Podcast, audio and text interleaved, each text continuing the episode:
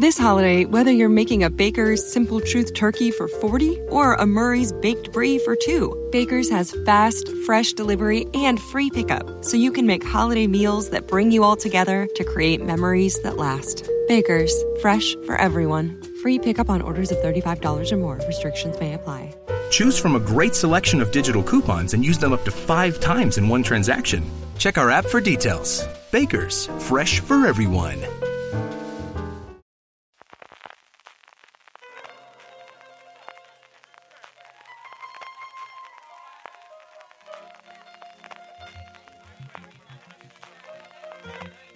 Estás escuchando Fuera de Series con CJ Navas.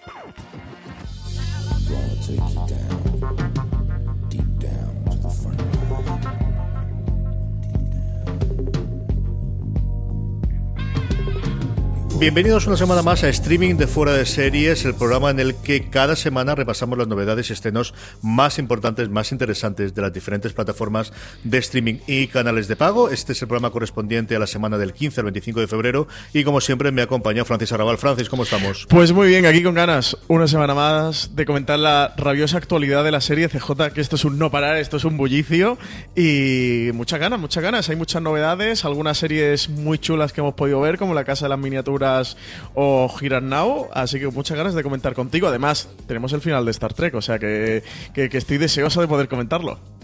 Como siempre en el programa empezaremos repasando las noticias más interesantes plataforma por plataforma, luego tendremos nuestro eh, Power Rankings, las series más vistas por la audiencia de fuera de series a lo largo de la semana pasada, responderemos a todas las preguntas que nos han llegado de eh, oyentes y de lectores de fuera de series y como siempre terminaremos con nuestras recomendaciones. Antes de eso, eh, como siempre damos las gracias a nuestros patrocinadores, en primer lugar a la guía del seriéfilo, del galáctico, el primer libro de la colección fuera de series, un libro escrito por Marina Such en el que repasa las 50 series de ciencia ficción más importantes de, todos los tiempos, que habrá que ir actualizando porque tenemos desde luego una oleada de los últimos dos años interesantísima, pero desde luego ahí tenemos la guía del serie Filo Galáctico que podéis comprar en todas las librerías.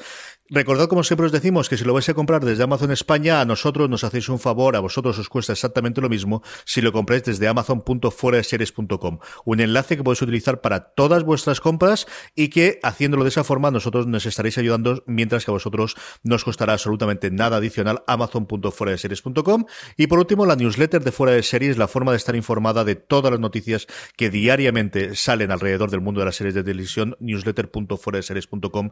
Ahí podéis leer todas las newsletters y sobre todo suscribiros para recibirla todos los días, allá a la una y media, dos menos veinte, justo para la hora del almuerzo o de la comida, para que la podáis leer en vuestro correo electrónico. Francis, vamos para allá. Eh, tenemos, bueno, alguna noticia que ha saltado a última hora, como eh, alguna serie, pero sobre todo lo que empezamos es con Amazon Prime, Pues sí, con Amazon Prime, que se lanza la producción propia en Europa. Ya teníamos HBO, teníamos Netflix, pues Amazon también empieza a producir en Europa. Ha encargado por ahora que sepamos dos series, una una producción alemana que va a ser un drama criminal titulado Beat, ambientado en la escena musical de Berlín, va a contar la historia de una red de tráfico de órganos humanos en la escena clandestina de los clubs de Berlín y vamos a poder ver a finales de este 2018 y luego otra coproducción franco-alemana que se llama, mm, que me perdone quien me escuche, pero algo así como Dodge Les Landes, o no, sería así, ¿no, CJ? ¿Tú que Sí, la idea es jugar, la segunda es un nombre de una ciudad o del pueblecito francés donde ocurre esto, es el Les o podría ser, o Les ¿no? Y luego, algo así y luego meterle el Deutsche delante para decir que eh, cuenta un poquito la temática que se me ha llamado mucho la atención. Es una comedia que tiene esta desde luego quiero ver al menos el primer episodio. Pues como tú comentas es una comedia ambientada en un pueblo francés al borde de la bancarrota que va a recibir a una compañía alemana y cientos de trabajadores que vienen del país alemán eh, y bueno será una comedia que, que, gire en torno al choque cultural que se produce en ese pueblo con, con estos visitantes con esta compañía alemana eh, que va a llegar. Tiene pinta CJ como un poco un bienvenido Mr. Marshall, ¿no? Con, con Bienvenidos al Norte o algo así, un poco un choque cultural de este tipo.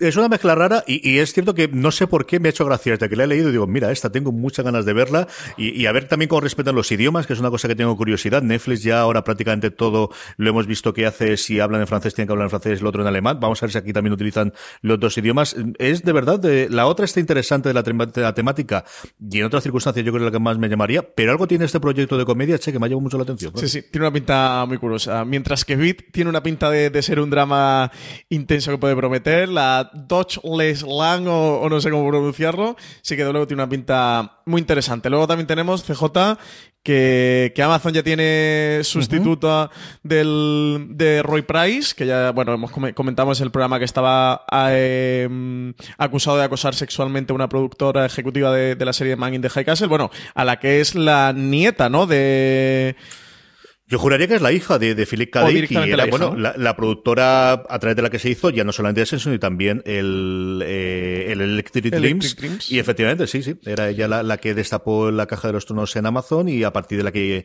que fue todos los cambios en la directiva de Amazon. Pues Amazon Studios lleva cuatro meses buscando a la persona que sustituyera al que hasta entonces era el jefe, que era, que era Roy Price. Eh, ya la tenemos, va a ser Jennifer Salk, eh, la ejecutiva de NBC, que, a la que ha confiado Amazon para supervisar eh, sus series. Eh, bueno, por recordar un poco, pues bajo el mandato de Jennifer Salk en NBC eh, salieron adelante series como This Is Us o, Chicago Fire. También, mientras estuvo anteriormente en los estudios de Fox, supervisó títulos como Prison Break o Modern Family. Y bueno, una Salk que llega en pleno momento de replanteamiento de, del modelo de negocio de la compañía. Ya hemos comentado también mucho el proyecto del Señor de los Anillos. Hace un par de semanas comentamos el proyecto de Conan el Bárbaro. Y, y ahora, bueno, pues llega la compañía con nuevos proyectos, también con series que se han ido cancelando, ¿no? Cargando la compañía y casi con un Amazon Studios por rehacer, ¿no? CJ, una, un nuevo futuro al que se enfrenta la compañía.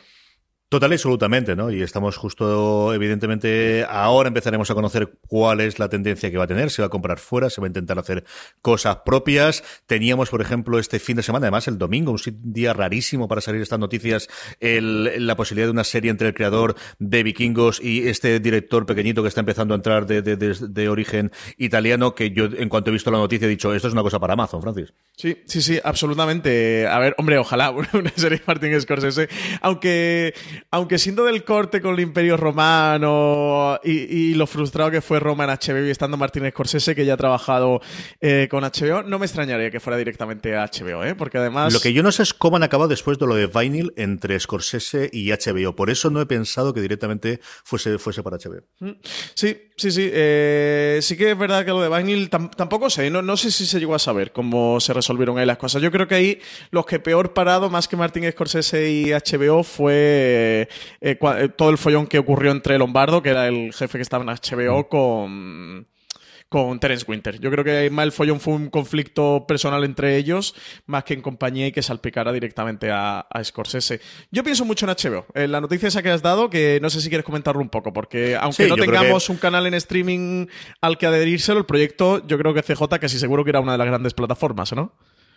Tiene toda la pinta y también es significativo de los tiempos que estamos haciendo. Estas noticias siempre te salían antes cuando Yale había comprado una plataforma o una cadena y ahora empiezan a salir, además con una declaración que no es un rumor, o sea, no es una noticia típica de Deadline, por, que es la suele ser la, la, eh, web americana que suele dar estas noticias, sino es una entrevista a Michael Hirsch, el responsable de los Tudor, el responsable más recientemente de Vikings, el que ha dicho sí, estamos en esto y estamos trabajando con Scorsese y vamos a hacer una serie con toda esta idea de, de vamos a poner las cartas encima del juego y ahora, bueno, pues aquí estamos a recibir ofertas. Y yo creo que es significativo porque esto hace tres o cuatro años no se producía, Francis. Sí, sí, sí, sí, totalmente. No sé, eh, con muchas ganas y más después de CJ, yo sé que esto te ha hecho mucha gracia, que Martin Scorsese hablará con Hearst, eh, bueno, con el director de producción, ¿no? De, o de arte de Hearst o de documentación en latín hablaban sobre el proyecto directamente en latín y sobre poesía romana de la época. Es que es para enmarcarla. Es decir, el, propio Hirsch dice en la declaración del The Guardian, que es el que hay, de verdad es un párrafo para enmarcarlo. El lunes la, veréis, eh, bueno, lo habréis visto hoy en la newsletter si, si la habéis recibido ya, eh, que es lo que recalco, ¿no? Hay un párrafo en el que dice, mi director de arte y Martin Scorsese hablaron largo tendido de esto en en alguno de los momentos en latín y dije, no puede ser más surrealista. o sea, esto es una cosa de decir, te rompe la cabeza. ¿Cómo que hablaban en latín? ¿Pero qué me estás diciendo? Maravilloso. La serie va, va, a desarrollar los primeros emperadores romanos, ¿no? Él tiene el título, lo dan como definitivo, imagino que sea definitivo, pero no sé si, se caerá, que serán los César, ¿no? De Caesars y, y girará en torno, imagino que empezará con, desde que Julio César cruza el Rubicón y se erige emperador romano, a, a luego Augusto y bueno, los primeros Césares que hay en el Imperio Romano. A los que quieran después, esta es la gran ventaja que tienen, es que pueden tirar ahí las temporadas que quieran. Pero bueno, como os decíamos, eh, comentaremos cuando llegue. Eh, es cierto que teníamos otra noticia de Amazon importante esta semana y era la confirmación del despido de el que les abrió la brecha de los premios Amazon, que es Jeffrey Tambor en Transparent. Pues sí, Jeffrey Tambor ya oficialmente está fuera de Transparent, ha sido despedido después de una larga investigación sobre las acusaciones de acoso sexual que caían sobre el actor. Eh, Amazon ya, ha confirmado que Tambor no volverá para la próxima temporada de la serie, en la que interpretaba el personaje principal de Mora. Eh, las actrices Van Barnes y Tras Lisette eh, fueron las que se presentaron por primera vez con, reclamos contra Jeffrey Tambor en noviembre del, del pasado 2017. A partir de ahí, Amazon inició una investigación y, bueno, luego Tambor sí, sí, que ha hecho unas declaraciones, decía que estaba profundamente decepcionado por cómo, cómo se habían manejado estas falsas acusaciones que en su contra, que, decía que había sido como una caza injusta la que habían llevado sobre él y que estaba muy descontento con el comportamiento que había tenido Jill Soloway de, por, por el daño ¿no? que le causaba toda esta situación y, y haberlo acusado, según él, pues falsamente. Así que sí, la, cosa parece que ha quedado un poco fea. Y bueno, al final, CJ, nosotros estamos aquí en España y tampoco conocemos mucho, ¿no? De, dentro de, cuánto y de verdad, o de acusaciones, o, o, qué pasa alrededor de todo este caso de Jeffrey Tambor. Sí, es cierto que es la primera, al menos a este nivel, ¿no? Ha habido otras en las que la gente lo ha negado todo y se ha echado adelante y ha amenazado con aquellos de ya hablaréis mis abogados.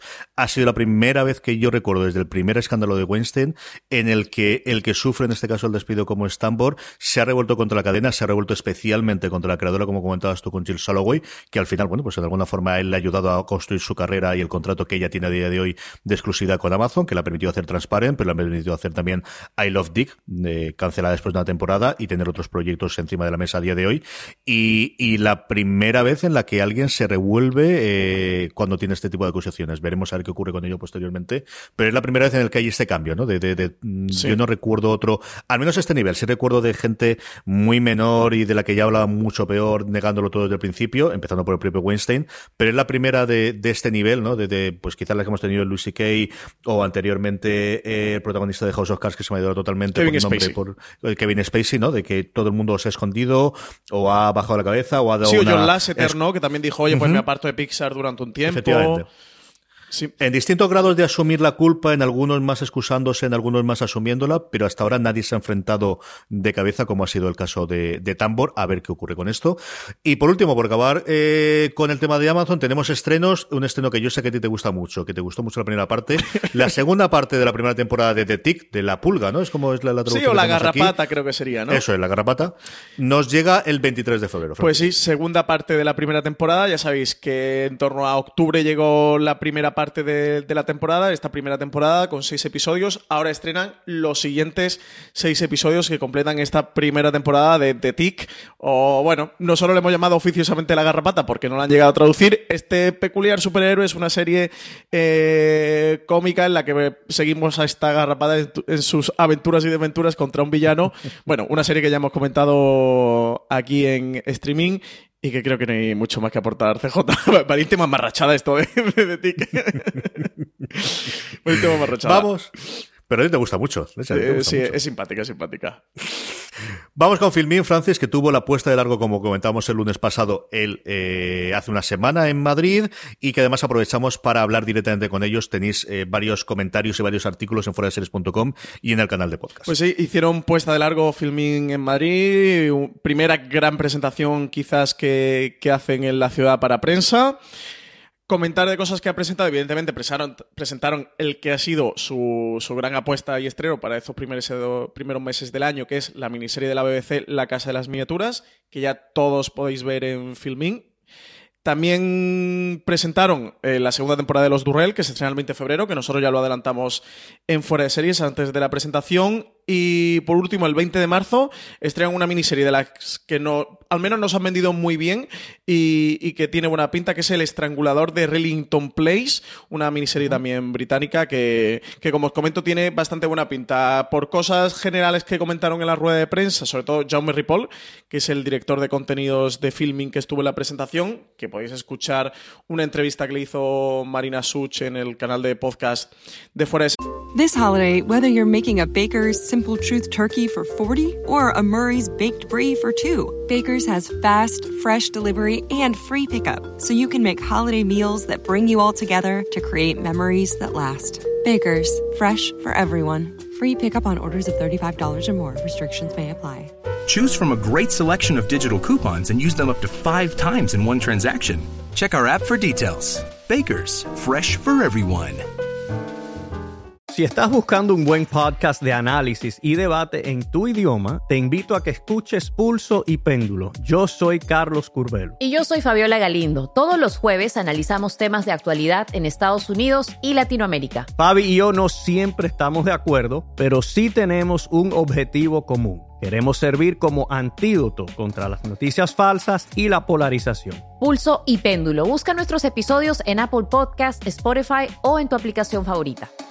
Bueno, pues sobre todo destacar quizá CJ como Filming se ha centrado mucho más en las series, que nació como una plataforma exclusivamente de, cine y con un corte de cine de autor, y cómo se han ido virando un poquito a, series, sobre todo series, eh, producciones europeas, principalmente británicas, pero también han traído mucha producción alemana y series que no llegaban a España. Ellos han apostado mucho eh, en su estrategia por series de la BBC, como es esta Casa de las Miniaturas y sobre todo eso, series británicas y cómo la expansión del canal, comentaban que, han crecido el número de suscriptores y bueno, que al poder tener más presupuesto sí que le ha podido permitir lo que fue casi ya el final de 2017 y encarar este 2018 con una mayor apuesta para la serie de televisión, como curiosidad en torno a las series, sí que comentaba Jean-Marie Paul, que decía que, ellos notan que fidelizan mucho más a, sus suscriptores, que, que en las películas ellos han notado a través de su interfaz que la gente tarda una media de media hora en seleccionar y en ponerse a ver una película y que, la serie de televisión sí que directamente la gente no va, va a verlas, que llega con mucha información y que, y que continúa y que continúa viéndolas. Brutal lo de la media hora, ¿eh? Brutal, brutal, brutal. Pero bueno, eh... yo me siento totalmente identificado. eso te iba a decir. yo recuerdo, yo creo que era The Onion, eh, no me acuerdo quién hacía la parodia de, el nuevo jueguecito que tenías con Netflix, el tiempo que tardabas a elegir, o vamos a hacerlo más complicado para elegir, pero yo me siento identificado desde luego en todas las plataformas, incluso en Filmin, de, de estar 10 minutos y decir, leche, estoy perdiendo el tiempo de ver un episodio simplemente seleccionar qué es lo que voy a ver. Sí, sí, sí, sí. Es una auténtica, una auténtica pasada. Ellos comentaban eso y sí que, que también destacar que, van a aumentar su apuesta por las series de televisión en este 2018 y que va a ser un contenido importante dentro de la, plataforma de filming. Así que nada, Serie Filos está por enhorabuena que tenemos un nuevo competidor fuerte. Sobre la Casa de Miniaturas, además, tenemos una entrevista con el director de los tres episodios en foradeseries.com. Tenemos la crítica hecho Juan Galonce y yo sé que querías hablar también un poquito de ello, Francisco. Pues sí, porque me la he visto esta semana pasada y es que es una auténtica preciosidad esta miniserie de la BBC. Son tres episodios, no llegan a una horita, en torno a unos 55 o 58 minutos cada uno de los episodios. La, protagonista es Alan Taylor Joy, eh, actriz que muchos conoceréis ya por, seguramente por The Witch, era la protagonista de la película esta de terror de La Bruja. Está dirigida por el director español de Los Ojos de Julia, Guillermo Morales, y de verdad que el diseño de producción de esta serie, ambientada en el siglo XVII, no estoy seguro si XVII-XVIII, pero creo que XVII, en Holanda, es absolutamente espectacular, con una trama que, encierra muchos giros, muchas sorpresas, sobre todo con un aura de inquietante, ¿no? De estas miniseries ACJ de la BBC en el que hay un, misterio que se va destilando poco a poco y, y, que ellos saben hacerlo tan bien y, que resulte ser tan inquietante, tan perturbador estar viéndola y que te engancha mucho y luego eso, sobre todo a nivel visual, es espectacular, el trabajo de los actores están tremendamente bien y sin duda una miniserie británicas de las que recomiendo. Me pasa mucho CJ al final, vemos sobre todo mucha serie norteamericana y cuando me acerco a estas series británicas en general o, de la BBC en particular, o sea, me reconforta mucho con, este tipo de producciones y siempre me hace añorar a decir, joder, tengo que ver más, más de este tipo, porque es que son muy buenos los, los sinvergüenzas haciendo estas cosas y sobre todo cuando se van a un drama de época es que suelen, suelen clavarle. De verdad que la producción es espectacular, es que estás en un, en un cuadro de, Van Eyck o de Van Dyck, eh, eh, esos vestidos, esos ropajes con esas texturas, esos colores, es, fantástico. Luego plantea un, caso de fondo o el, discurso social que hace fondo esta Casa de las Miniaturas es, realmente interesante. Comentar que es adaptación de The Miniaturist, de este bestseller, que ha vendido más de un millón de ejemplares a nivel, a nivel mundial y, la historia es una auténtica maravilla. Tú has llegado a ver algo, ¿no? Aunque sea un poquito, sí que has visto. Por añadir a lo tuyo, yo vi 25 y no porque no me gustaba, sino porque quería verla con Lorena. De hecho, si habéis vuelto, esta semana hemos vuelto a grabar el, el Fuera de Series clásico con esas secciones y que desde esta temporada hacemos Lorena Gil y este que os habla. Y como iba, sabía que quería ponérsela de deberes para la semana que viene, quería vérselo a las juntas. Yo simplemente añadí lo que decías tú, que me reencontró con mi queridísima Romola Garay, a la que yo me enamoré perdidamente de ella cuando la vi en The Hours. Aquí está irreconocible, haciendo un papel totalmente separado de lo que hizo en The Hour, que es una mini, bueno, realmente dos temporadas de serie que yo recomiendo muchísimo sobre los orígenes de, de la BBC, o mejor dicho, enclavada en los primeros tiempos de la BBC, y a partir de ahí ocurre un poquito de todo, un poquito de thriller, un poquito de, relación social, un poquito de relaciones de pareja. Aquí irreconocible, pero qué buena Está genial, ¿eh? Está qué genial. Buena qué, qué, buena. Está genial. Es, es, espectacular. Es que tiene mucho el, el cómo está cuidada cada escena, cómo están dirigidas, cómo está todo orquestado y coreografiado, eh, que tiene una sensación en pantalla tan potente viéndola. Eh, de verdad, de verdad que es una de estas pequeñas joyas que podemos ver en televisión cada año y os tenéis que acercar a ella. Acercaros a ella, desde luego que sí. Vamos con HBO España, HBO que ha decidido que lo de miniseries de Big Little Lies mejor lo vamos dejando, que vamos en serio con esto. ¿eh? es que si las cosas funcionan bien, pues nada, ¿por qué no vamos a quedar una temporada? ¿no? Pudiendo tener 25. Se han hecho un showtime en toda regla, CJ con Big Little Lies en HBO. han confirmado eh, que todas sus eh, actrices estrellas, como eran Laura Dern, Shirley Woodley y Zoe Kravitz, van a estar para esta segunda temporada. la confirmación se suma a, que ya sabemos que Nicole Kidman y, Reese Witherspoon estarían, más el flamante fichaje de Meryl Streep, oye, que no es ninguna mala incorporación, ¿no? Para este elenco femenino tan brutal que tiene Big Little Lies. La otra cosa que tuvimos esta semana en HBO ha sido el estreno de la serie nueva de Alan Ball, del creador de, eh, de True Blood y anteriormente de A Dos Metros Bajo Tierras. Esa serie que se queda ahí siempre fuera de cuando hablamos de, de la HBO clásica, que siempre se nombra Deadwood, se nombra The Wire, se nombra Los Soprano y también existía a Dos Metros Bajo Tierra. Y yo siempre reivindico Sexo en Nueva York, que evidentemente era una temática distinta, pero también ayudó a colocarla en su lugar y, le dio una audiencia al nivel de lo que tenía Los Soprano. Eh, Here and Now, ¿has visto el primer episodio, Francis? ¿Qué te ha parecido? Sí, yo he visto el primer episodio y sin estar seguro de lo que digo, creo que me ha gustado bastante. digo sin estar seguro porque ¿tú has llegado a ver algo, CJ? No, esta es la otra que yo tenía pensado de ponerle de deberes. No sabía Lorena si le iba a ponerle mi terrorista, si quería inglés, o si me decía americano iba a ponerle Here and Now y esta todavía no la he podido ver. Pues te comento porque eh, no sé si me ha gustado porque necesito contexto de más episodios para poder hacer eh, para poder vertir una opinión eh, sobre ella. La producción es brutal, el reparto está fantástico. Bueno, tienes a Tim Robbins, tienes a Holly Hunter, el resto de actores que sí que no conocía, que son esos hijos de esa familia multirracial que, están alrededor del, del, personaje Tim Robbins y Holly Hunter. Ellos están realmente bien, como te comento, producción muy chula, guion guion de Alan Ball. O sea, no. Después de haber visto True Blood o A dos metros bajo tierra, pues creo que todos sabemos de lo que es capaz este creador. El. Pero es que la serie al final te deja en un cliffhanger final. El primer episodio es la presentación de esta historia, de este, de este drama familiar, lo que sería el, el hilo más a dos metros eh, bajo tierra en el que tenemos el personaje de Tim Robbins, que él es catedrático de, filosofía, el personaje de Holly Hunter, eh, con el que conforman la pareja, que fue terapeuta psicológica, eh, y que han formado alrededor de ellos. Tienen una hija natural, que es la menor, una hija de 17 años, y luego una serie de hijos que han ido adoptando. Tienen una hija que adoptaron, si no me falla la memoria, de Liberia, otro hijo de Colombia y otro hijo de, de Vietnam. Forman esta familia y el primer episodio gira alrededor del 60 cumpleaños del personaje de Tim Robbins.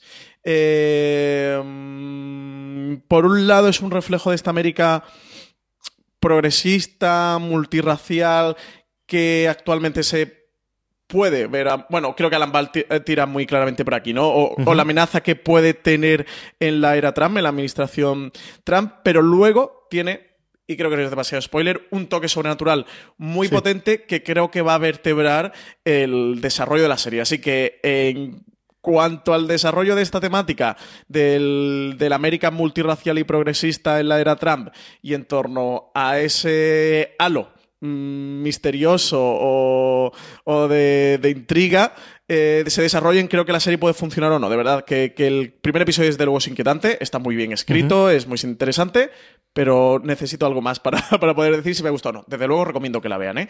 Y que el primer episodio engancha mucho y te va a dejar con interés de seguir viendo esta serie. Vamos con Movistar. Lo primero que tenemos es estreno hoy, no, perdona, el 21 de febrero. Pensaba que era hoy mismo cuando se estrenaba. La séptima temporada de Homeland vuelve a nuestras pantallas, Francis. Vuelve Carrie Fisher esta vez para enfrentarse con la presidenta, la presidenta King, eh, en una trama en la que en la que esta presidenta, bueno, parece que está detrás de una trama, una trama de corrupción, ha encerrado a 200 agentes del, de la CIA, entre ellos Saul Berenson y Carrie Mathison, bueno, pues eh, se enfrentará a ella para destapar todo el caso de corrupción que, que hay detrás, liberar a estos agentes de la CIA y, por supuesto, a su querido Saul Berenson. Así que veremos a ver, CJ, tenemos una octava temporada ya confirmada de Homeland. Como decimos, esto Showtime es de nunca acabar. ¿Te acuerdas de aquella miniserie de Homeland que era la primera temporada con el Teniente Brody? pues Perfectamente. tiene confirmada su octava temporada y veremos a ver. Yo hay dos temporadas que creo que ya Homeland, si no más, ¿eh? O sea, porque muchos me dirán que lleva cinco temporadas en letargo. Para mí, como mínimo, lleva, lleva dos, pero desde luego a Kerry Mathison no sé decirle que no. Así que veré esta séptima temporada y la comentaremos aquí en streaming. Yo he visto ya unos veintitantos minutitos en mi, tradición habitual de, ver, pues eso, a trocitos, a trocitos. Y es cierto, yo la temporada anterior la, no la llegué a ver, se vio en mi casa, yo la vi a trocitos. Y es que siguen haciéndolo muy bien. Esta es lo de siempre, es que ellos están espectaculares, la siguen haciendo muy bien. Y esta trama que, pues nuevamente, con la actualidad se les ha quedado un poquito atrás, conejada, pero la verdad es que me entretuvo mucho, lo de siempre. Homeland al final es una serie que te entretiene un montón, como nos entretuvimos muchísimos el pasado viernes 16 eh, francés que tuvimos en Alicante la oportunidad de estar con Carlos Terón y con Berto Romero, los dos, por un lado intérprete y guionista y por otro lado director, de Mira lo que has hecho, la gran apuesta de este mes de Movistar que se estrena el 23 de febrero. Pues sí que lo pasa bien, ¿eh? ¿Qué, ¿Qué, tío más apañado es Berto Romero y qué tío más apañado es Carlos Terón, ¿eh? el director de la serie, que hoy lo pasamos con ellos. También, eh, como comentas, ¿no? la gente podrá ver el, el, coloquio que tuvimos posterior a la proyección en nuestro canal de YouTube de Fuera de Series. También podrán, podrán escuchar las entrevistas que le estuvo haciendo en el canal de podcast. Y bueno, por comentar un poquito de la serie, sin spoilers, ya que se estrena este próximo 23 de febrero. Para todos los clientes de Movistar Plus bajo demanda, temporada completa, son seis episodios, entre unos 21 y 25 minutos en el que seguimos la vida de Alberto Romero, que está casado, eh, evidentemente el interpreta Alberto Romero, está casado con, el personaje que interpreta Eva Ugarte, que es su pareja en, en la serie, y la serie girará en torno alrededor del alumbramiento de su primer hijo de, Lucas, de cómo este, esta pareja, una pareja urbana que vive en Barcelona, se enfrenta a este primer hijo sin, que llega sin manual de instrucciones y, y, cómo está la vida alrededor de ellos. También su referencia con sus padres, con sus hermanos, sus cuñados. Una serie que creo que va a empatizar mucho, pues toda la generación de unos 30 y 40 años. Es evidentemente una serie muy generacional. Y como punto más curioso, quizá CJ, creo que podemos destacar que marcándose, evidentemente, dentro de una corriente de, series, de, vidas de cómicos que, muestran su carabeo, su alter ego en la pantalla, sí que Berto Romero ha querido marcar una distancia de toda esta tradición, de no hacer un Louis, de no hacer un fin de la comedia, o de no hacer un que fue de Jorge Sand, o de no hacer un Master of None, y sí que buscar y explorar un camino propio. Es una serie que, que se suele mover bastante bien entre la comedia y el drama, no es una comedia pura, no es una serie de chistes, chistes, sino es una serie muy de la vida real eh, que gira o que le sucede en torno a estos dos personajes. Sí, como os decía Francis, eh, él tuvo la oportunidad de tener estar con el coloquio de una horita después de, que hiciésemos la presentación en Alicante y yo creo que quedó muy bien y la tendréis en el canal de YouTube. Para no perdernosla, suscribiros a nuestro canal de YouTube, youtube.com barra fuera de series. Ahí os podéis suscribir y si le dais a la campanita, eh, cada vez que colguemos un vídeo, eh, sabéis que os, os informará. Y también tuvimos la oportunidad de grabar una entrevista extensa, ¿no? Yo creo que son casi dos, unos 20 minutos con ellos dos y luego una más cortita con Carlos contando aspectos con, concretos sobre la dirección que a lo largo de toda la semana colgaremos en, el canal de YouTube. Y como comentabas tú, eh, sí que Berto está muy empeñado en tiene que ser una cosa real, tiene que ser una cosa con, evidentemente con sus gracias, pero que sea una cosa realista. Y yo creo que eso sí que se descubre mucho, se, se consigue mucho con la serie, ¿no? Sí, sí, sí. Quizás creo que lo más logrado es eso y, moverse entre esas dos aguas de la comedia y el drama todo el rato. Es La serie tiene como una vocación muy fuerte de, ser naturalista o de, de, que se sienta real, ¿no? De que se sienta quizás lo menos ficción posible y que sea lo más cercano a la realidad de, de cualquier pareja española en torno a esa edad que se enfrenta a tener su primer hijo y, cómo se desenvuelven profesionalmente, cómo se desenvuelven con la familia, eh, cómo es su relación en torno a su hijo y sí, quizás creo que es la parte más, más conseguida e interesante de esta serie. Él comentaba una cosa que además le preguntaron en el coloquio y que era curioso de decir, ¿cuándo sale el cambio de Buenafuente? Y él eh, respondía, hemos eh, preferido no, no hacer ni cambio de nadie famoso. This holiday, whether you're making a Baker's Simple Truth turkey for 40 or a Murray's Baked Brie for 2, Baker's has fast, fresh delivery and free pickup, so you can make holiday meals that bring you all together to create memories that last. Baker's, fresh for everyone. Free pickup on orders of $35 or more. Restrictions may apply. Choose from a great selection of digital coupons and use them up to five times in one transaction. Check our app for details. Baker's, fresh for everyone.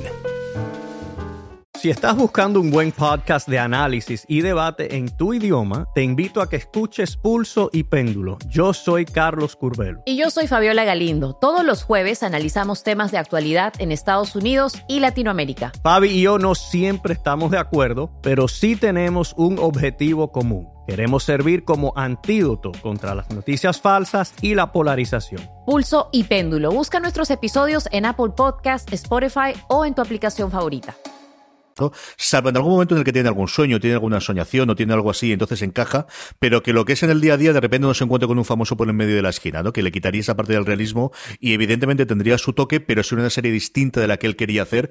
Sí que tiene esa parte de la que ha hecho la serie que Berto ha querido hacer y él también lo recordaba, que Movistar le ha dicho, haz la serie que quieras y él también nos, comentaba cómo a veces eso quizás es lo más complicado, ¿no? Que es al menos te da un encargo, pues ya sabes las reglas del juego era más sencillo, pero aquí de una idea original que tenía en el cajón desde hacía cuatro o cinco años eh, había sacado esta serie que nuevamente, como ya ocurrió con Vergüenza, como ha ocurrido con La Peste y como tiene pinta que a Movistar le funciona muy bien y van a seguir adelante, va a estar disponible, aparte de que se emita en lineal en cero, va a estar disponible desde el principio eh, en video on demand este mismo viernes. Sí, y sin duda recomendar a la gente que la vea, ¿eh? que la serie es muy interesante. Esos son seis episodios de unos 20-25 minutos en, en, nada, en un par de horas. Os la habéis liquidado. Yo, yo de hecho, me la vi entera en, en una maratón en una tarde y, y está muy curiosa de ver. Y quizás también destaca lo que tú decías, ¿no? CJ de se nota mucho que han hecho la serie que a ellos les apetecía hacer y, y, en ese sentido no tienen un molde muy establecido, muy claro. Que, que es lo que suele pasar con, con, series que están más marcadas de producción ¿no? y tal. Uh -huh. Y aquí sí que, sí que se nota eso mucho y, y lo hace también que sea muy auténtica y muy realista.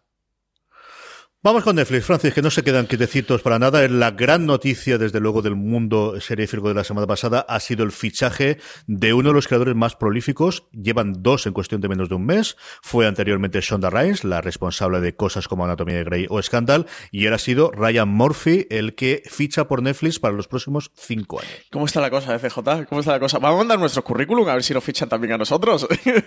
si hubiésemos hecho solamente medio episodio como el que ha hecho Ryan Murphy, pues hombre, tendríamos una acción. No. Madre cómo está la cosa. Bueno, Ryan Murphy tenía un contrato de exclusividad con FX que caducaba el 30 de, de junio. Sabemos todo el movimiento que hay de Disney con la compra del, del grupo de Fox y tal, que la cadena FX eh, la absorberá Disney. Ryan Murphy parecía que no tenía muy claro cómo van a ir las cosas y tal. Bueno, Netflix le ha puesto encima de la mesa 300 millones de dólares para desarrollar nuevos proyectos dentro de su plataforma. Así que a partir del 1 de julio el productor va a pasar a desarrollar series. Y ojo, también películas en Netflix durante los próximos cinco años que ha firmado este acuerdo de exclusividad eso, como os comentamos, según ha confirmado Deadline o apuntaba Deadline, por, por una cifra que podría alcanzar los 300 millones de dólares. Recordemos que Ryan Murphy ya tenía un proyecto dentro de Netflix, que es esta precuela de, la, de Alguien voló sobre el nido del cuco, centrada en la enfermera Ratchet, que va a estar protagonizada, como no, por, por Sarah Paulson, de la que ya se han pedido directamente 18 episodios que van a estar divididos en dos temporadas. Y nada, CJ, como te digo, que casi que quedamos tú y yo porque nos fichen, porque aquí entre Apple, Netflix y Amazon, madre de Dios, más HBO, más Showtime, más Hulu, pues casi que ya queda poquita gente, ¿no? Pues yo me alegro muchísimo por él, Pues porque sí. yo, ¿sabes? yo siempre digo lo mismo en estas cosas, y puede ser broma, pero lo digo totalmente en serio. A mí que la- las grandes corporaciones se gasten la pasta en, en el material humano y en la gente que realmente vale, me parece maravilloso. Me le parecen maravillosos los deportistas y me parece maravilloso en el mundo de la televisión. Y es que no hay más. Es decir, no te puedes inventar más Ryan Murphys. Alguien que te puede hacer unas películas para HBO eh, como hizo en su momento, o te puede hacer The New Normal, o te puede hacer American Horror Story, o te puede hacer Glee, o te puede hacer... Es que no hay tanta gente que sea capaz de hacer esto. Y, yo creo que Netflix aquí ha pegado un puñetazo en, el, en la mesa. Durante toda la semana hemos estado jugando a este divertido juego de a quién puede fichar próximamente. Y es que no tienes más de 10 personas que sean capaces de hacerlo. Sobre todo demostrado, ¿no? Evidentemente gente que cree que es capaz de hacerlo sí que tiene que haber un montón. Pero gente que te ha demostrado esa consistencia en la calidad. Y luego ya el éxito podemos discutirlo en alguna de sus series. Pero de reinventarse, de haber sido el fenómeno que fue en su momento Glee, aunque luego cayese, de haber revolucionado la forma de hacer televisión con las series con temporadas antológicas como American Horror Story, que ha sido él el que ha inventado el formato, como Ryan Murphy, no hay tanta gente en el mundo, Francis. Sí, es que, y entroncando ese tema, a lo mejor nos vamos un poco, no, no, no tangencialmente, pero sí al, nos vamos al paralelo. Eh, comentábamos el otro día en la charla, esta la entrevista con Carlos Terón, que, los oyentes de fuera de series podrán escuchar, de cómo él nos decía, al hilo de que yo le preguntaba por em, el tema de la producción de Movistar Plus, del tema de la producción propia y tal, de cómo había sido trabajar, y el tío decía, ostras, es que estamos viviendo un momento muy floreciente, que yo tengo muchos amigos que trabajan en la industria, de directores, de guionistas, de actores, de gente de diseño de producción, de un montón de departamentos técnicos, que normalmente le preguntabas qué estaban haciendo y, y bueno, te decían, pues bueno, pues luchando a ver si me compran esto, a ver si me compran lo otro, inventándome a ver dónde me puedo meter y decía, dice, es que hoy día le preguntas si están prácticamente todos trabajando, están o en algún proyecto, o lo están desarrollando, o se lo han encargado, o le han tal, dice, y la verdad es que estamos viviendo un momento, fíjate, la industria española, con lo que es la industria española, de oro para, para todos los creadores y toda la gente que trabaja audiovisual. Y extrapolándolo a lo que está pasando en América en Netflix, claro, es que fíjate cómo está aquello y, y cómo incluso llega también a salpicar España con la producción propia de HBO, la de Netflix, la de Movistar, eh, y desde luego un momento dorado para la serie de televisión que yo recuerdo como hace ya 3-4 años eh, participar en alguna charla, alguna mesa redonda, en algún evento donde alguien empezaba a pronosticar el pinchazo de la burbuja de la serie. Nosotros aquí en España estamos con la burbuja del ladrillo y le plantamos una burbuja a todo. Pero desde luego, CJ, que la gente se tranquilice, que esto no va a ir a menos. ¿eh? Al revés, esto cada año va más. No, hombre, a largo plazo todo veremos cómo está, pero a uno dos años vista, yo creo que es totalmente imposible. Y bueno, para muestra un botón, dos estrenos tenemos este fin de semana, este viernes, como es norma de la casa en Netflix. Segunda temporada de Marsella, serie, la primera original francesa, que pasó con bastante más pena que gloria en su primera temporada, y, Y- mira que tenía de Bardé. Como, como gran virtud, incluso más mamarracha, siendo un drama así político que de tic, ¿eh? que es una parodia de un superhéroe. O sea, que también tiene su mérito Marsella. Y luego siete segundos, seven seconds, también este viernes. ¿De qué, es esto, Francis? Pues oye, es una serie muy curiosa. Llega este viernes 23 de febrero a la plataforma de Netflix. Eh, está basada en una película rusa de 2013 que, que se llama The Mayor. Es un, este Seven Second va a ser un drama criminal cuyo principal atractivo reside en que su creadora, que es la responsable de, es la responsable de Killing, eh, Bina Sat, eh, la serie va mm, a girar en torno a un policía que hiere de gravedad a un adolescente afroamericano y en vez de asumir su responsabilidad, pues la gente va a tratar de encubrir el incidente eh, ayudándose de, mm, de la colaboración de sus compañeros policías. El- la serie va a girar en torno a las tensiones raciales y la corrupción policial en esta producción criminal, pues bueno, que, dicen que, que promete grandes dosis de intriga y suspense. También lo mismo, en un momento en Norteamérica que además en los últimos meses, desgraciadamente, hemos vivido varios casos de este tipo, parece que, que si la serie está bien puede, puede levantar bastante polvareda, ¿no? Sí, señor. Veremos a ver qué, qué ocurre con ella. La semana pasada hablamos de cómo La Casa de Papel, la serie original en- de emisión en Antena 3, había encontrado una segunda eh, hogar en Netflix, y la revolución que se estaba produciendo especialmente en Latinoamérica, y me sé de alguien que se ha cascado la temporada entera, ¿no? Pues yo también tengo un primo que se vio en un día ocho horas de la casa de papel, CJ.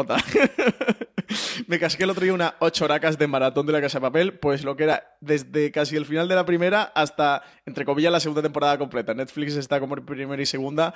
Realmente lo que hizo Antena 3 fue partir la, la única temporada que tiene, es una miniserie, en dos partes. Una que llegó hasta principio del verano y luego otra que creo que metieron en torno a septiembre, octubre, una segunda parte más cortita. Pero eso, desde el tres episodios para terminar la primera parte hasta el fin, hasta la segunda, me la casqué completa en un día. Y sobre todo hablar de ella, porque ya lo comentamos en el programa hace unas semanas, esto de TV Showtime, que, que estaba como, como lo más marcado, lo más registrado por, por, lo, por la gente que usaba esta aplicación en el mundo completo, con una media de seis o siete episodios a la semana, algo así que se estaba viendo la gente, pero es que además antes consultando en IMDB, los rankings estos que hacen de, popularidad, creo que la serie está en IMDB, ¿eh? que es un ranking internacional, la número 21, número 22, ¿eh?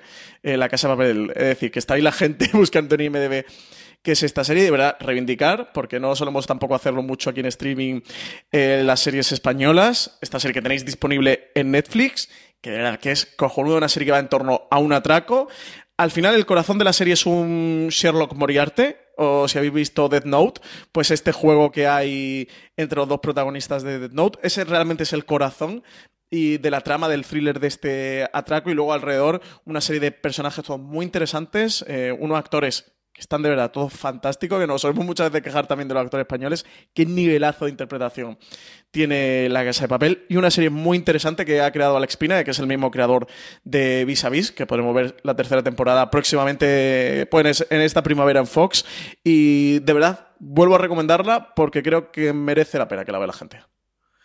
Y por último, se nos fue Star Trek Discovery, se nos fue el final de temporada. Tenemos pendientes para cuando estamos, cuando digáis este programa, el último recap entre eh, Simón y este que os habla, comentar el último episodio. Queremos hacer un review en el que contemos con Marina Sus para hablar de toda la temporada. Eh, ¿Qué te ha parecido, Francis?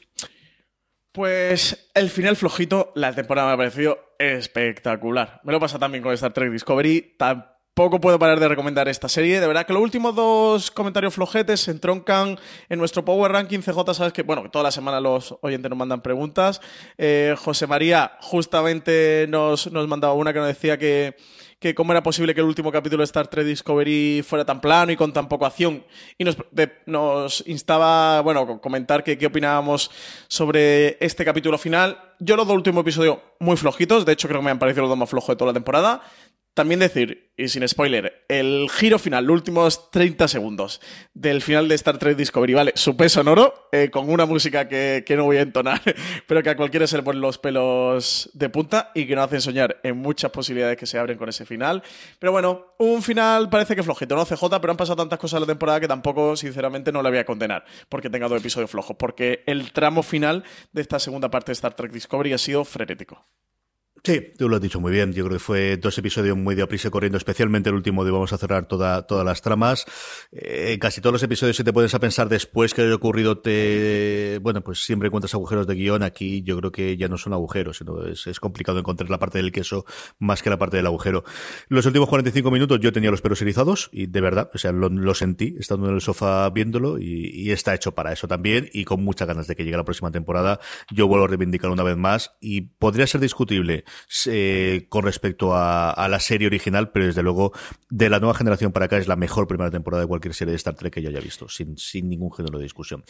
Mm, un par de cositas de cadena de cable, solamente una. El 22 de febrero nos ha confirmado XN que estrenan la segunda temporada de, eh, de Genius. Sabemos, hemos visto ya Antonio Bandora. Eh, pero eso es, sí señor, de Einstein.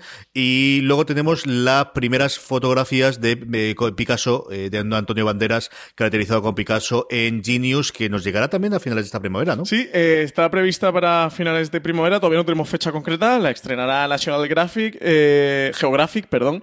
Eh, Sabéis que Genius, primera temporada fue en torno a Albert Einstein, que lo interpretaba Geoffrey Rush. Esta segunda temporada será en torno a Pablo Picasso y lo interpretará Antonio Banderas. Ya hemos podido ver unas imágenes. Quien quiera verlas, que se pase por las redes sociales de, de Fuera Series, que las colgamos. Desde luego que el tipo, oye, pues queda muy bien, ¿no? Nuestro Banderas, que además yo que soy malagueño, que estoy muy orgulloso de Antonio Banderas, eh, da el tipo muy bien como Picasso y sin duda tengo mucha curiosidad de, de verla, a ver si no adelantan próximamente un tráiler que lo podamos comentar aquí, pero a ver qué tal está este, este personaje interpretado por un malagueño como Antonio Banderas. Sí, hombre, tenía que hacerlo él. Yo de estas cosas que, que de verdad cuando hicieron el casting dije, pues mira, sí, sí, sí, tengo muchas ganas de ver qué puede hacer Banderas con, con Picasso. Vamos con lo más visto por la audiencia esta semana, vamos con el Power Rankings, pero antes permitidme que dé una semana más las gracias a la guía del serie Galáctico, el primer libro de la colección fuera de series escrito por Marina Such. 50 series de ciencia ficción imprescindibles de todos los tiempos, alguna que otra de Star Trek ahí dentro. Ahí podéis comprarlo en cualquier librería, ya está disponible en todas ellas y como siempre os comentamos, si vais a comprarlo en Amazon España, recordad, si entráis desde amazon.fueradeseries.com, nos estaréis ayudando, vosotros os costará lo mismo y a nosotros nos estaréis ayudando a través de Amazon. Ese enlace, como siempre os recordamos, amazon.fueradeseries.com, podéis utilizarlo para cualquier compra que hagáis en Amazon España y siempre ocurrirá lo mismo. A vosotros os costará lo mismo y a nosotros nos ayudaréis. El puesto 10 de nuestro Power Rankings, cayendo 7, es la mayor caída que tenemos de una eh, semana a otra, quitando las que salen de la, de la, eh, de la propia lista, es para Black Mirror. Bueno, Black Mirror que ya se estrenó hace casi un mes y medio, ¿eh? o sea, demasiado tiempo se, se, ha mantenido en nuestro Power Ranking. La que entra nueva, en la novena posición, es This Is Us, que la podéis ver a través de Fox Life cuando se estrenaba más o menos el episodio en, España por parte de Fox Life, que sabéis que el año pasado se estrenó muy tarde con respecto a, su emisión americana, este año ha estado mucho más pegada y se emitía esta pasada semana, si no estoy equivocado, el episodio que se emitió tras la Super Bowl, que contaba un poquito, bueno, pues el, fallecimiento del padre de los protagonistas, ¿no?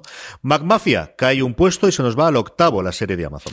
Y séptima posición para La Peste, que se recupere y sube tres posiciones, la serie creada por Alberto Rodríguez y Rafael Cobos para Star Plus. La maravillosa Mrs. De Mrs. La gran éxito de This holiday, whether you're making a Baker's Simple Truth turkey for 40 or a Murray's baked brie for 2, Baker's has fast, fresh delivery and free pickup so you can make holiday meals that bring you all together to create memories that last. Baker's, fresh for everyone. Free pickup on orders of $35 or more. Restrictions may apply. Choose from a great selection of digital coupons and use them up to five times in one transaction. Check our app for details. Bakers, fresh for everyone. Amazon, de esa corriente antigua de Amazon que no sabemos qué recorrido futuro puede tener, este tipo de comedia, este tipo de serie más indie, eh, entra en nuestra plataforma, llevado a volandas con esta traducción, esta posibilidad de estar disponible en español. Recordar que cuando se estrenó aquí en Amazon España seguía estando solamente en versión original subtitulada y ocupa el puesto sexto de nuestro Power Rankings. Y quinta posición para The Orville, de Fox, que sube un puesto. Y oye, The Orville pues a falta de Star Trek Discovery que se nos ha acabado, os digo de verdad que no está nada mal, ¿eh? Mucho más apuesta por la aventura, por la comedia, por la diversión, con episodios autoconclusivos. Pero oye, yo he hecho muy buen rato con The Orville cada semana, ¿eh? Y a puntito a puntito de entrar en el podio, uno de los grandes éxitos que van a más temporada tras temporada. Yo tengo mucha curiosidad por ver qué éxito puede tener y sobre todo qué fichajes pueden tener de cara a su quinta temporada que tenemos para el año que viene. Peaky Blinders, la serie que en España emites a través de Netflix. Y tercera posición, otra de Netflix que sube dos puestos hasta el podio que es Alter Carbon que empieza a hacer un podio hecho fundamentalmente o, exclusivamente por series de ciencia ficción. En el 2, lo hemos comentado antes, estuvo durante muchísimos tiempos, durante muchísimas semanas de su emisión, eh, ocupando el puesto más alto, cayó la semana pasada, se queda en el 2 por segunda semana eh, consecutiva, la última encarnación de Star Trek, Star Trek Discovery. Pero es que el primer puesto CJ es una auténtica imprescindible de estos meses de enero y ya de febrero, como es Counterpart, la serie protagonizada por J.K. Simons, creada por el canal Stars y que en España se puede ver a través de HBO España. CJ, tú y yo somos muy de Counterpart, estamos a tope, nuestro número uno y sin duda la recomendamos. Sí, y además eh, llevamos, eh, tengo detrás a la pobre Marichu, detrás mía, como una semana y pica para hacer un recap de lo que llevamos a través de la semana, a ver si por fin podemos grabarlo esta semana y lo encontraríais en el, canal de Fuera de Series, hablando de los cinco primeros episodios, de los diez que componen la primera, la primera temporada. Queremos hacer un especial, no tanto un review, sino, bueno, pues yo creo que 20 minutos, media horita, hablando de estos cinco y viendo a ver si a partir de ahí, ahora que hemos dejado de hacer los recaps semanales de Star Trek Discovery, pues el de Counterpart no es una mala cosa para, para incorporar a la cadena, Francis. Pues sí, nada, nada mala. Y nada, a ti te va a tocar hacer penitencia, ¿eh? Porque, no, porque tenía la pobre Marichu detrás tuya para grabar sobre una maravillosa serie como es Counterpart. Pobrecita mía, un beso muy fuerte desde aquí y qué paciencia tiene conmigo, verdad qué paciencia tiene conmigo. Vamos con las preguntas de los oyentes ante las recomendaciones. ¿Qué nos pregunta esta semana nuestra querida audiencia francesa? Pues al hilo de antes que comentábamos La Casa de Papel, Jorge Virué nos dice que siguiendo nuestra recomendación de hace unas semanas, se ha acercado a verla y que con sus fallos y carencias, que le parece una muy buena serie y que está por encima de la media nacional según su opinión, que le gustaría saber si los capítulos que han puesto Netflix están realmente remontados, como cree que comentamos en, en el programa anterior, porque dice que aún así duran una media de 65-70 minutos, que cuánto duraban anteriormente, y si creemos que, el manido tema de la duración excesiva de la ficción española tiene solución a corto plazo. Eh, por ir por partes, nosotros lo que comentamos que, que habían remontado es Netflix a nivel internacional, es decir, lo que ha colgado Netflix en España, y si Jorge, si tú tienes imagino, Netflix España y a través de, la plataforma de donde has visto La Casa de Papel, ellos han respetado como se emitió en España. Es decir, son, no sé ahora de memoria, pero creo que son 10 episodios la primera parte y 5 la segunda o, o, algo así. Te lo miro yo mientras, no te No, sí, no sé de memoria. Además, como me la he visto en maratón que me la he devorado CJ, ni me he fijado ahí para adelante, ahí, a cuchillo. Es algo así. Lo único que Netflix sí que ha puesto, como en vez de ponerle parte 1 parte 2, ha puesto temporada 1 o temporada 2, pero están tal y como se han emitido. Es decir, que los episodios, de esto que tú dices que duran entre 65 y 70 minutos, es como se emitió a través de Antena 3. Sí que son un poquito más cortos. El primero sí que creo que llega a los 70, luego suelen ser 63, 65, 67 más o menos ahí. Sí que tienen un poquito de menos duración que, que la mayoría de series en abierto en España. Eh, por lo cual, eso, lo que comentabas de cuánto duraban anteriormente, pues lo que has podido ver en Netflix España son los, los, episodios originales. Lo que ellos han hecho ha sido remontarlos para hacerlo más asequible al público internacional que está acostumbrado a otras duraciones y lo han remontado entre episodios de unos 41 a 55 minutos. Se, se ha movido la, la, mayoría. Pero como te digo, eso es solo disponible para, para usuarios de Netflix a nivel internacional. Y luego, sobre el manío tema de la duración excesiva de la afición española, que si tiene solución a corto plazo, pues yo creo que aquí hay dos respuestas. Un no para las cadenas en abierto como pues Televisión Española y lo, que es Mediaset y A3 Media, y un sí, evidentemente, para lo que son las plataformas eh, de pago que están actualmente haciendo producción a nivel nacional, es decir, Movistar Plus, ya lo tenemos claro. Por ejemplo, eso. Eh, la peste se ha movido en torno a los 50-60 minutos. La zona igual. Vergüenza se ha movido en torno a la media hora. Ahora la serie de Berto Romero entre los 21 y 25 minutos. HBO España con Patria, imagino que también irán episodios pues, entre 45 y 60 minutos.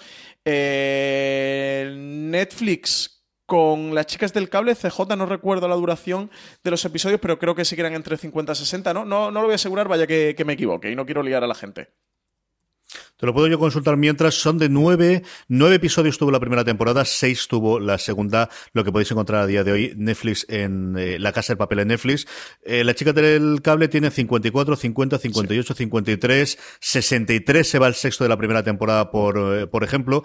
Es curioso sobre lo que comentabas porque en la entrevista, sobre todo con Carlos Terón, Berto hablaba un poquito de ella, pero sobre todo Carlos Terón, lo veías, ¿no? Cuando le hacías la pregunta esta y él que viene a dirigir series españolas, y él lo que comentaba era no tanto la duración, que evidentemente es, sino la duración, cuando lo que tienes que hacer es ver desde el guion que estás metiendo tramas por rellenar. Porque yo creo al final, un HBO eh, o Juego de Tronos no ha ocurrido, vamos a episodios de 70, 80 minutos y no pasa nada. El problema es cuando tienes episodios cuya trama te da para 35 siendo extremadamente generoso, especialmente el tipo de comedia tradicional que hemos tenido en el planeta español, en el que tienes que meter 20-25 minutos de relleno de otras tramas, por un lado para contentar a los abuelos o a los niños, y por otro lado porque necesitas llegar a los 70 minutos de metraje. Sí, sí, sí, sí, absolutamente. Además que eso justo comentó Carlos Terón en la entrevista que le hicimos de, de cómo ellos saben, bueno, desde que ellos se hacen, ¿no? La, las tramas de relleno, la, las partes que van de relleno, que luego evidentemente hacen que, el, que los episodios bajen muchísimo de nivel, pero son series que hacen semana a semana, etcétera, etcétera, y, y, es que no pueden hacer más. No es que no sepan hacer mejores series, no es que no vean, como muchas veces pensamos, las buenas series ni la serie americana. A ellos les gustan las mismas series que nos gustan a nosotros. Les gustan Los Sopranos y les gusta The Wire y la han visto y les encanta Breaking Bad y, y ven Louis y ven todas las grandes series. Norteamericanas, británicas, francesas, italianas, alemanas y de todos los países del mundo. Y son igual de seriófilos o más que nosotros. Y ven lo mismo más que nosotros. Pero al final están bajo un modelo de producción, un paraguas de producción que funciona con unas reglas y si quieren trabajar, pues se tienen que ajustar esa regla, como cualquier trabajador se ajusta a lo que su jefe le, manda en su trabajo. Eh, eh, Carlos lo comentaba, ¿no? De, hostia, es que poder hacer un episodio de 21 o 25 minutos de comedia, que él viene a dirigir el chiringuito de Pepe, donde nos cascamos 65 o 70 minutos de comedia, con lo difícil que eso es para la comedia, pues oye, pues esto es una joya, esto es un, un regalo y una maravilla como director, como guionista, como creador. No sé, CJ, ¿tú qué piensas? Mm, yo creo que todo lo que sea producción de pago Evidentemente sí, entre cosas hmm. porque ese espectador está acostumbrado a ver series internacionales con esas duraciones, todo lo que sea en abierto, que ya sabemos los prime times, las duraciones, las publicidades, pues tienen que amortizar los costes y van a seguir estando dentro de a los 65 o 70 minutos. Si no más, ¿eh? que algunos se cascan 75 y 80. Cuanto más te alejes de la, necesidad de la emisión lineal que te cubre dos horas de Google la parrilla, pues más tendremos esto. Y eso es lo que ocurre con Movistar Plus, que ya estamos viendo que lo que quiere ellos es hacer el estreno en bajo demanda y que es los números que le están funcionando, o al menos eso nos ha dicho con la peste. Y si estos son los problemas del prime time, no os quiero decir nada cuando te juntas con algún guionista de series diarias, que conocemos unos cuantos, y esto ya los pobrecicos míos, un beso de aquí Borja, que esa gente quiere un montón, pobrecicos míos, ¿cómo están?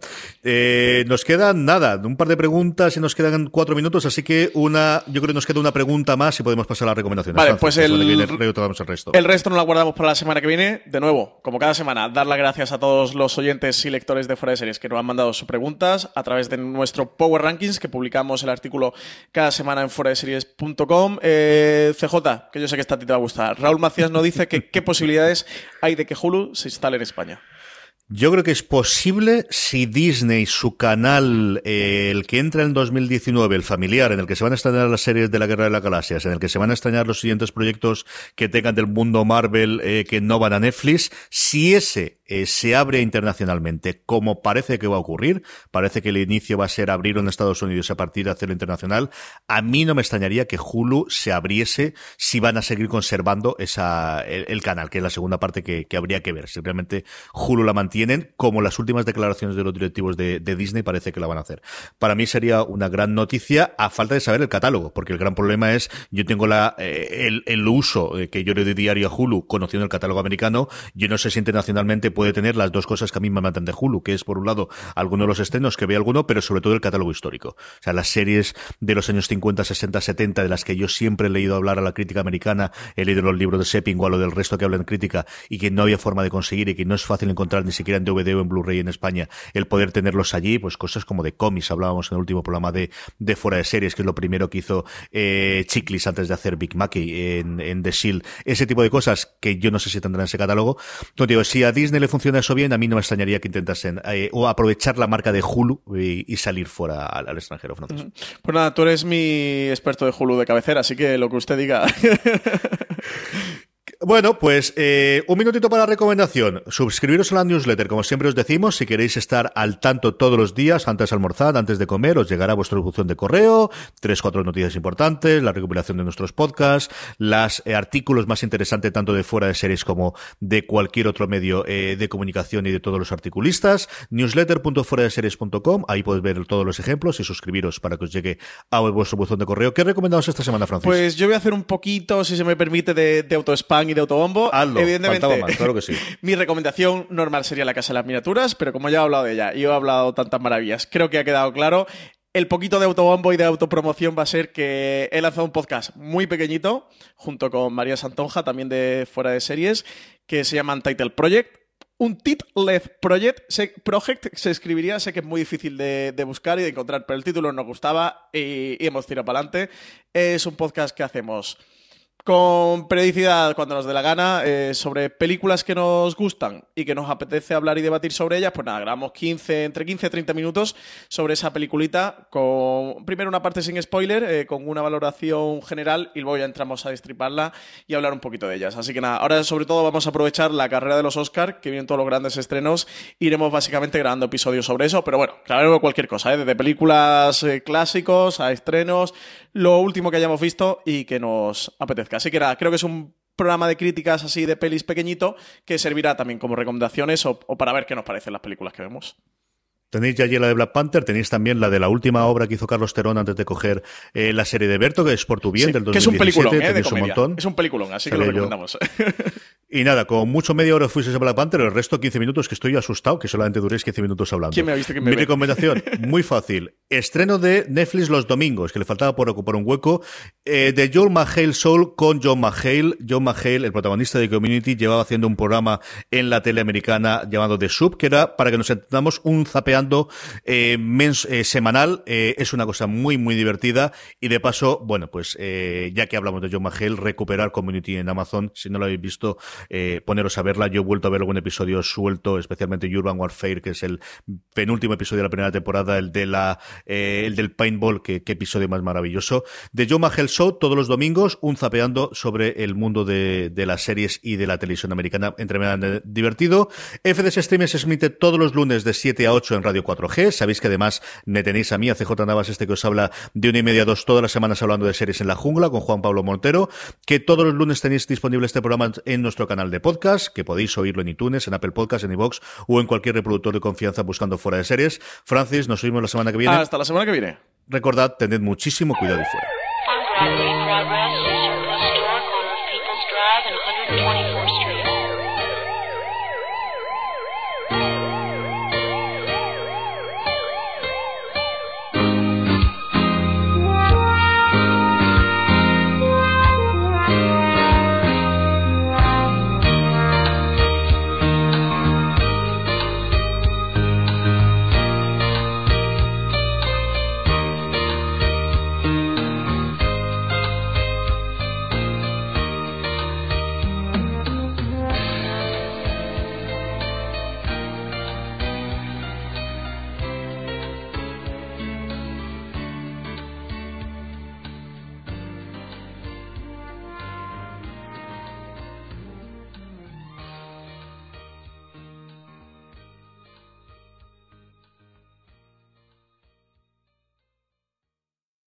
This holiday, whether you're making a Baker's Simple Truth turkey for 40 or a Murray's Baked Brie for 2, Baker's has fast, fresh delivery and free pickup, so you can make holiday meals that bring you all together to create memories that last. Baker's, fresh for everyone. Free pickup on orders of $35 or more. Restrictions may apply.